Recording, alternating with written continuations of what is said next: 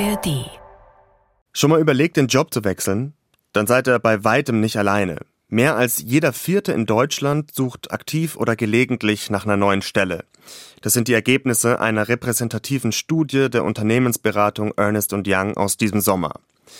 Die Hauptgründe, dass wir was Neues suchen, ist Unzufriedenheit mit dem Gehalt, den Vorgesetzten, der Unternehmenskultur.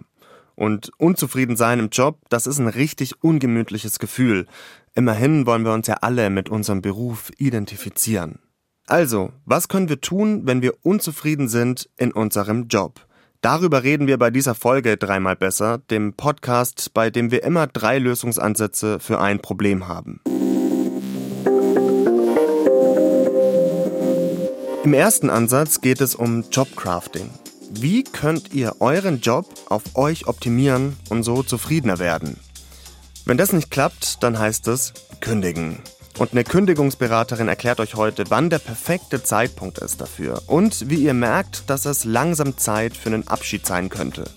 Sich so wirklich vorzustellen, abends, ich bin heute in einem Jahr genau an derselben Stelle und wie fühlt sich das an? Wenn man dann wirklich so schreiend im Kreis laufen möchte, dann könnte es sein, dass sich jetzt bald ein Kündigungsprozess anbahnt. Und in Ansatz 3 sprechen wir mit einer Arbeitspsychologin, die euch Tipps gibt, wie ihr euren neuen Traumjob findet. Mit der Folge heute starten wir in unsere Sommerserie rund um das Thema moderne Arbeitswelt. Insgesamt wird es vier Folgen geben. Wir sprechen zum Beispiel darüber, wie ihr bessere Führungskräfte werdet. Alle Folgen könnt ihr bald in der ARD Audiothek hören und abonniert uns am besten, dann verpasst ihr keine Folge. Und ich bin Kevin Ebert. Schön, dass ihr dabei seid. Irgendwas stimmt nicht. Das merkt ihr schon seit Wochen. Die Arbeit macht keinen Spaß mehr und auf dem Weg zum Office habt ihr so einen leichten Druck auf der Brust. Ihr seid unglücklich mit eurem Job. Oder könntet es werden, wenn sich nicht bald mal was in eurem Joballtag ändert. Und dann habt ihr jetzt verschiedene Optionen. Ihr könnt schweigen und aushalten, was eher suboptimal ist, oder ihr kündigt. Ist ein klarer Schritt, aber oft auch ein bisschen radikal. Es gibt noch was dazwischen. Ihr könnt versuchen, an ein paar kleinen und größeren Stellschrauben zu drehen und den Job mehr an euch anzupassen. Jobcrafting heißt es. Auf Deutsch sowas wie Job Selbstgestaltung. Weil ja auch in der Theorie der Arbeitnehmer viel besser weiß, wie der Arbeitsplatz gestaltet ist und wo mhm. da vielleicht die Stellschrauben sind, um was zu verbessern sagt Jessica de Blom. Sie ist Professorin für Arbeits- und Organisationspsychologie an der Uni Groningen. Jobcrafting ist ein wichtiger Gegenstand ihrer Forschung. Sie hat mir zu Beginn des Interviews auch gleich erzählt, dass es da verschiedene wissenschaftliche Modelle gibt. Und spätestens da war mir klar, Jobcrafting ist kein heiti-teiti Millennial-Gehabe, sondern eine handfeste Praktik, die auch in der Wissenschaft relevant ist. Und Jessica Diplom hat mir auch konkrete Beispiele genannt, was denn so wie sie sagt, Stellschrauben sein könnten, die den Job mehr an meine Bedürfnisse anpassen? Also man würde da auch wieder starten, erstmal bei dieser Analyse, ja, wenn man die Analyse gemacht hat und erstmal weiß, so was sind halt meine Energiebrunnen und was sind meine Energiefresser. Das sind dann halt schon die ersten Punkte, wo man ansetzen kann und dann überlegen kann, okay, also was für Dinge belasten mich bei der Arbeit und gibt es da Möglichkeiten, um diese Belastung zu verringern oder vielleicht sogar komplett zu beheben? Dadurch, dass ich zum Beispiel meinen Vorgesetzten frage, ob ich andere Aufgaben bekommen kann oder ne, gewisse Aufgaben delegieren kann. Oder der Arbeitsprozess wird anders gestaltet, sodass ich keinen Zeitdruck mehr erfahre, wenn ich gewisse Aufgaben machen muss. Also das wären so Beispiele, wie man halt diese, die Anforderungen verringern kann. Aber man kann natürlich auch an der Seite der Ressourcen, also der Energiebrunnen sozusagen, das Positive an meiner Arbeit, das kann man auch versuchen weiter zu verstärken. Und dann kann man zum Beispiel denken an sowas wie Feedback. Ja, das braucht jeder, um besser zu werden in der Arbeit, auch Spaß zu haben an der Arbeit. Kann man zum Beispiel mit dem Vorgesetzten mal sprechen über, ich bräuchte mal mehr Rückmeldung, was eigentlich bei meiner Arbeit gut läuft und wenn ich Aufgaben gut gemacht habe oder nicht so gut gemacht habe, wie kann ich es verbessern? Dasselbe kann man auch natürlich Kolleginnen fragen. Ne, wie findest du jetzt, dass ich die Aufgabe gemacht habe? Hast du noch irgendwie Vorschläge, was ich besser machen mhm. kann? Also das wäre so eine Richtung, in die man überlegen kann. Von diesen zwei Seiten her eigentlich, ne, welche Anforderungen kann ich einfach runterbringen und wie kann ich halt diese energiebringenden Faktoren verstärken in meiner Arbeit. Was kann mir denn helfen, wirklich langfristig für Zufriedenheit zu sorgen? Nicht nur jetzt da mal eine Maßnahme und das erkennen und jetzt sofort angehen, sondern was wären für Sie Punkte, bei denen Sie sagen, das ist für die langfristige Zufriedenheit wirklich wichtig? Also ich glaube, es ist auch wichtig, über den Job hinaus auch zu gucken, wie lässt sich auch der Job mit meiner Freizeit und meiner Familie, mit all dem, was außerhalb meiner Arbeit stattfindet, mhm. verbinden. Und wie ergänzen sich auch die Lebensbereiche. Mhm. Der Gedanke ist dann halt, dass alle Bereiche des Lebens eigentlich sozusagen einzahlen in diese, ich nenne sie mal die Zutaten für Wohlbefinden, für Gesundheit, für Zufriedenheit. Und einige Bereiche deckt man halt einfacher ab durch die Arbeit mhm. und andere Bereiche werden vielleicht besser durch die Familie, durch die Freizeit abgedeckt und das Gesamtpaket sollte halt stimmen. Energiebrunnen und Anforderungen, zwei ganz wichtige Stichworte von Jessica Diplom. Energiebrunnen, das sind alles Dinge, die ihr mögt und die ihr gut könnt. Sowas wie Feedback, Teamarbeit oder eben so ein bestimmter Skill, den ihr gut drauf habt. Die Anforderungen auf der anderen Seite, das ist das, was euch abverlangt wird. Die können auch mal nerven. Zeitstress, Präsentation halten, Dienstreisen. Und die Kunst ist es, die Energiebrunnen so weit wie möglich zu fördern und die Anforderungen nicht zur Belastung werden zu lassen. Überlegt doch mal selbst, was gibt euch Kraft und was raubt euch Energie? Eine Sache war Jessica Diplom im Interview echt wichtig und das hat sie ganz am Anfang betont und immer wieder eingestreut. Jobcrafting hat Grenzen. Ihr könnt den Karren nicht allein aus dem Dreck ziehen. Wenn es einfach nicht passt, dann passt's nicht. Also es kann nur funktionieren, wenn insgesamt das Arbeitsklima bei der Arbeit das unterstützt. Dass ein Arbeitgeber in erster Linie verantwortlich ist für gute Arbeitsplätze, gute Arbeit. Und Jobcrafting kann das niemals ersetzen. Ne? Also es ist eine schöne Ergänzung, die die Zufriedenheit im Job steigern kann. Und als Nebeneffekt steigern sich häufig auch die Leistungen der Mitarbeiter, weil man, wenn man zufriedener ist, arbeitet man beschwingter und dann klappt es auch besser, ist man eher intrinsisch motiviert. Aber es braucht eben in der Basis gute Grundbedingungen, ne? dass keine technischen Probleme beim Arbeitsplatz, ein sicherer ergonomischer Arbeitsplatz, Arbeitszeit, Arbeitsschichten müssen gesundheitsförderlich sein. Ja? Man muss gute Pausen haben schon während der Arbeit, Recht auf Unerreichbarkeit. Mhm. Leistungsanforderungen müssen passend sein, also Menschen dürfen nicht über- oder unterfordert werden. Also die Basis sollte stimmen. Wenn es da schon an allen Punkten hapert und man merkt, man läuft da gegen Wände, wenn man mit Vorschlägen kommt oder sich austauschen möchte mit Kolleginnen oder Vorgesetzten, also dann würde ich sagen, ist echt so ein Punkt erreicht, wo man dann sagen sollte, dann bin ich hier vielleicht an der falschen Stelle. Und dann gibt es oft nur noch einen Ausweg. Kündigen. Und dieses Kündigen, das kann es in sich haben. Okay, manchmal ist es einfach dann, wenn du deinen Job richtig hast. Aber sobald nicht alles schlecht ist, die Kollegen nett sind, die Kohle stimmt, der Chef okay ist, oder das Gegenteil, der Chef richtig fies ist, dann wird Kündigen nicht einfach. Und deshalb gibt es Menschen wie Bianca Jankowska. Bianca Jankowska hat die Beratungsagentur Thanks By gegründet. Eine Kündigungsberatung. Sie hilft euch, euren Job zu schmeißen. Bianca ist außerdem Buchautorin, Juristin und preisgekrönte Bloggerin. Aber für uns in dieser Folge hier Kündigungscoach. Und Bianca Jankowska hat selbst schon oft gekündigt, also sie weiß, wovon sie spricht. Und sie weiß, wieso Unterstützung beim Kündigen echt helfen kann. Ganz oft sind die Menschen natürlich auch sehr beeinflusst von ihrem Umfeld. Das höre ich auch ganz oft. Ja, aber was sage ich meinen Eltern? Was sage ich meinem Freund? Was sage ich meinen Mitbewohnern? Was sage ich meinem Umfeld? Was sage ich Social Media? Diese Dinge spielen alle eine große Rolle und ich bin eben da so eine Instanz, die sagt, es geht aber jetzt um dich, es geht jetzt nicht um die anderen. Und manchmal merkt man aber auch, nee, die Person hat da einfach noch größere Ängste, das sind größere Baustellen und die Person merkt, ah, irgendwas hält mich so stark zurück, ich kann nicht kündigen. Das kann auch ein Ergebnis sein. Ich bin auch niemand, der dann jemanden dazu zwingt und sagt, so, du musst jetzt nach unserer Session kündigen. Kündigen ist auch ein Prozess. Genauso wie sich zu trennen ein Prozess ist. Aber in der Arbeitswelt ist das Ganze einfach wird das nicht so begleitet, obwohl das ja auch ein Trennungsprozess ja. ist. Es hat ja auch sehr viel mit Emotionen zu tun, mit Selbstwert, mit, mit ja, wer bin ich ohne meinen Job, was mache ich überhaupt? Fragen, die viele von uns gar nicht so einfach beantworten können. Ich auch nicht.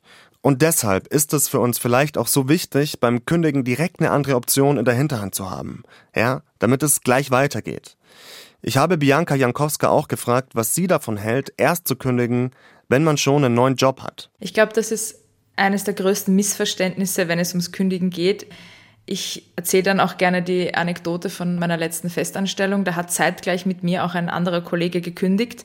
Das war aber alles sehr geheim. Also das wurde jetzt so ein bisschen so getuschelt. Ist der jetzt noch da? Ist der schon weg? Und man hat es erst offiziell erfahren mit seiner Abschieds-E-Mail, wo er dann auch geschrieben hat, Natürlich, wie man das so tut, oder? Im, in der deutschen Corporate World. Ja, vielen Dank XY für deine Inspiration. Und dann kommt erst die ganze Schleimerei und dann kommt unten ab 1.5. bin ich jetzt bei der und der Firma in der und der Position und ich freue mich sehr auf die neue Herausforderung. Und das ist doch so typisch, das kennen doch so viele, dass man irgendwie sich nicht scheinbar nicht die Blöße geben möchte, dass man dann ohne Job geht, dass man möchte doch gehen und dann sagen, ich habe was Besseres gefunden. Auch wieder ein bisschen wie bei Beziehungen, wo man dann gerne so sagt, na guck mal, wen ich jetzt hier habe. I upgraded. Mhm. Und das spielt halt so viel Ego und so viel Charme rein in diese Prozesse. Ich denke, es ist höchstgradig ungesund, diese Methode zu wählen, weil viele sind doch so schon durch. Die haben Burnout, die haben Anxiety, die haben alle möglichen Zustände. Und was machen sie? Sie suchen sich die nächste Tätigkeit, die sie komplett überfordern wird, aber Hauptsache, es sieht gut mhm. aus auf LinkedIn. Also, um das kurz zu fassen, ich bin absolut dagegen, schon einen neuen Job zu haben. Auf der anderen Seite finde ich, ist es irgendwie schon ein nachvollziehbarer Mechanismus, dass man gleich irgendwie ja. das nächste vorweisen möchte. Aber du sagst, ähm, das ist auf jeden Fall nicht zu empfehlen, da gleich ja. drauf zu pochen. Gibt es trotzdem einen, einen, guten Zeitpunkt für eine Kündigung, dass ich zum Beispiel ja. Gerade aus dem Urlaub komme? Ja, es gibt bessere und schlechtere Zeitpunkte, meiner Meinung nach. Ich würde tendenziell empfehlen, eher vor dem Sommer zu kündigen, weil man dann einfach noch einen im besten Falle unbeschwerteren Sommer hat und den wirklich genießen kann, statt darauf zu warten, dass bessere Zeiten kommen. Generell zu kündigen in einer Jahreszeit hier in der Dachregion, wo es dann draußen irgendwie fünf Grad hat und man die ganze Zeit nur noch drinnen sitzt und Serien binscht, mm, kann schon leichter passieren, dass man in ein Loch fällt. Also wirklich bis ins auf die Jahreszeiten ja, achten. Ich. Dann gibt es auch so einen Betrag, den ich so Fuck You Money nenne, den ich persönlich empfehlen würde, dass man den auf dem Konto hat. Das ist bei jeder Person ein bisschen anders. Sehr viele so Finanzexpertinnen sagen, es sollten irgendwie drei Monatsgehälter sein. Ich persönlich setze den ein bisschen höher an, eher so fünf. Mhm. Wenn man diesen Betrag auf dem Konto wirklich sehen kann, dann kann man sich auch ungefähr ausrechnen, wie weit man damit kommt. Das hilft auch immer so zu sehen, wie viel habe ich jetzt, was brauche ich und das hilft beim Kündigen und eben, wenn man diesen bestimmten Betrag hat, mit dem man sich auch ganz gut fühlt, dann würde ich sagen, do it. Wenn wir mal in dieses Gespräch gehen, dieses Kündigungsgespräch, ich glaube, das ja. ist ja das, wo die meisten Menschen irgendwie so ein bisschen dann kalte Füße auch kriegen. Wie führe ich das dann am besten und was sind Fehler, die ich da auf gar keinen Fall machen darf? Mm. Also das sage ich gerne, es handelt sich hier um ein Arbeitsverhältnis und nicht um die längste Beziehung deines Lebens, zum Beispiel mit einem Elternteil. Es ist auch ein Rechtsverhältnis und du bist deinem Arbeitgeber auch nicht schuldig. Also man muss bei der Kündigung nicht sein ganzes Herz ausschütten, man muss keine überemotionale Reaktion da reinlegen. Man kann das auch super nüchtern und total sachlich machen und sich selbst sagen, ich bin da schon raus, ich gebe hier jetzt keine Emotionen, ich beachte die Fristen und kann mich da auch als Mensch komplett rausnehmen, wenn ich das möchte. Gerade wenn es die Eigenkündigung ist, muss man sich ja eigentlich gar nicht rechtfertigen. Wenn es aber darum geht, dass man gekündigt werden möchte, was ja notwendig ist, um gewisse ja, Sozialleistungen dann auch in Anspruch zu nehmen, dann würde ich das Ganze als Verhandlung betrachten. Und da wären wir gleich beim nächsten Problem. Viele Menschen sind es nicht gewohnt zu verhandeln, sind, sind es nicht gewohnt, das einzufordern, was sie möchten. Aber im Grunde geht es eigentlich darum zu kommunizieren, was du möchtest. Wenn du möchtest, dass du raus bist zu dem und dem Zeitpunkt, musst du das irgendwann deinem Vorgesetzten sagen, besonders wenn du eine Kündigung erhalten möchtest es ist einfach Lohnarbeit. So, man, ich, ich bin ja. immer sehr dafür, das ein bisschen zu entemotionalisieren und das einfach wirklich auch nicht zu persönlich zu nehmen. Auch nicht, wenn man gekündigt wird. Das, das ist nicht so nicht einfach für viele Leute, glaube ich, das äh, völlig ja. zu entemotionalisieren. Absolut. Beim Kündigen gibt's glaube ich, viele, viele Hürden. Ne? Da fangen wir an bei den sozialen Verstrickungen mit Vorgesetzten. Es geht mhm. um Identifikation, um Außenwirkung, um Money, ne? um, ja. um Einkommen, Kohle. Bei all den Hürden was würdest du als Expertin sagen, ist die größte Hürde, die es zu überwinden gilt? Zu denken, dass es besser wird. Oh, okay. Also der Optimismus der falsche. Ja, wie gesagt, wie bei so einer Beziehung, die sich dem Ende nähert, da hofft man ja auch sehr lange, dass es besser wird. Es ist auf der Arbeit oft genauso. Es wird nicht besser. Mhm. Und das zu anzuerkennen mhm. und nicht dann, wenn eine Woche mal wieder gut war, sich zu denken, ach ja, das wird schon wieder. Nein. Langfristig denken und vielleicht auch ein bisschen so mitschreiben, um sich dann in der Retrospektive anzusehen von den zwölf Wochen, wie viele waren denn wirklich gut. Lügen ist übrigens keine gute Idee. Das fällt euch irgendwann auf die Füße. Und es ist auch komplett unnötig, sagt auch Bianca Jankowska. Auch wenn wir alle mal flunkern, ja, das gehört dazu. Wir lügen tatsächlich täglich. Und wieso wir nicht ohne können, das haben sich unsere Kollegen von Quarks Daily angeschaut. Hört euch die Folge unbedingt an. Verlinken wir euch auch in den Show Notes. Und jetzt stehen wir ohne Job da. Alles Crafting hat nichts gebracht, am Ende läuft's auf die Kündigung raus. Und was kommt jetzt? Im neuen Job soll ja alles besser sein. Es geht darum, rauszufinden, wie ticke ich, was hilft mir zu performen und was schränkt mich ein. Und dann die Rahmenbedingungen zu suchen, die da am besten passen. Also es ist so ein bisschen so ein Schlüssel-Schloss-Prinzip. Ne? Ich bin der Schlüssel und gucke, wie bin ich geformt und in welches Schloss passe ich optimal. Das ist Juliane Bräutigam. Sie ist Arbeitspsychologin bei der Bundesagentur für Arbeit und jeden Tag hilft sie Menschen beim Versuchen, einen Beruf zu finden, der endlich richtig gut zu ihnen passt. Das läuft nach einem klaren System ab. Am Anfang steht da immer die Analyse. Ja? Was ist mein Schloss? Wo passe ich als Schlüssel rein? Und was war bei den Jobs, die ich bisher hatte, immer das Manko? Klassisches Ausschlussprinzip. Und so nähert man sich immer weiter an den Traumjob an. Bin ich unzufrieden mit meiner Tätigkeit an sich, weil ich die als langweilig empfinde, muss ich mir dann zukünftig eine Tätigkeit suchen, die mich vielleicht mehr anspricht. Sind es aber Rahmenbedingungen wie zum Beispiel Schichtarbeit oder ich sitze in einem Großraumbüro, dann muss man gucken, da anzusetzen und so weiter. Also das heißt, der erste Schritt ist immer die Analyse. Was hat mich denn so unzufrieden gemacht und was sind denn da Maßnahmen, um das zu verändern? Es kann einfach die Branche sein, in der ich mich gerade befinde. Da kann ich mit meinem gelernten Beruf, also beispielsweise bin ich Kaufmann, Kauffrau und ich arbeite vielleicht in, ich nenne jetzt mal einfach so ein Beispiel in der Automobilindustrie und ich habe vielleicht mit der Branche ein Problem. Dann kann ich ja trotzdem weiter Kaufmann, Kauffrau bleiben, suche mir halt eine andere Branche. Ne? Es kann aber auch sein, dass ich total genervt bin, so nenne ich das jetzt mal, von Büroarbeit. Ja, immer am PC sitzen. Das strengt mich an. Das möchte ich nicht mehr ich möchte nicht mehr ständig telefonieren, ich möchte nicht ständig mit E-Mails zu tun haben, sondern ich möchte vielleicht gerne praktischer arbeiten. Dann ist natürlich der Beruf vielleicht das, was gerade nicht mehr passt. Ne? Also das heißt, man muss da wirklich unterscheiden zwischen Tätigkeit, die ich tue, und ist die verknüpft mit meinem Beruf oder eben nicht? Und kann ich da einfach die Tätigkeit verändern und trotzdem meinen Beruf behalten oder muss komplett der Beruf gewechselt werden? Also da sind ganz viele Themen, die da aufkommen können, je nachdem, zu welchen Ergebnissen die Analysen alle führen. Es gibt ja einige Tests und Tools im Internet, ne, die sind for free teilweise, manchmal muss man was bezahlen, die mir helfen sollen, meinen Traumjob zu finden, die mir helfen sollen, herauszufinden, was ich denn eigentlich möchte. Was halten Sie von solchen Tests und Tools? Machen die Sinn? Also prinzipiell macht alles Sinn, was mir hilft, mich selber besser zu verstehen. Was ich natürlich empfehlen kann, weil die wissenschaftlich fundiert auch sind, diese Tests sind immer so Selbsterkundungstests von den Universitäten. Da gibt's mittlerweile sehr viel. Allerdings sind die auf Studium ausgerichtet. Aber es gibt zum Beispiel auch von uns, von der Arbeitsagentur, einmal einen Test, der nennt sich New Plan, der ist konkret für Erwachsene, die schon einen Beruf haben, konzipiert. Dort kann man sich selbst erkunden, dort macht man Tests zu den Fähigkeiten, aber auch so ein bisschen zu den Vorlieben hinsichtlich so Tätigkeiten und bekommt dann Empfehlungen, wie man weitermachen könnte.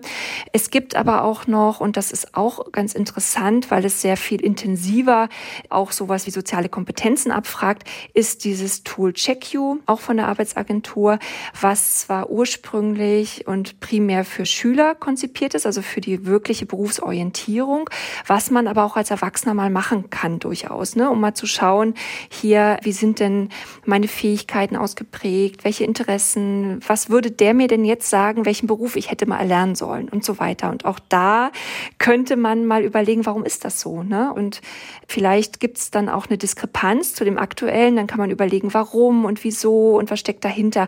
Also alles, was man tun kann, um sich selber ein bisschen besser zu verstehen, würde ich sagen, ist immer ein Pluspunkt. Die Links zu den Selbsttests der Bundesagentur für Arbeit findet ihr bei uns in den Show Notes. Und übrigens, Juliane Bräutigam hat auch gesagt, wenn da jetzt was anderes rauskommt als der Beruf, den ihr habt, dann muss man nicht gleich durchdrehen. Bei mir kam zum Beispiel Goldschmied raus. Naja, ich bin viel, aber kein Goldschmied. Alle drei Expertinnen haben ihre Tipps immer angefangen mit Analyse machen, reflektieren.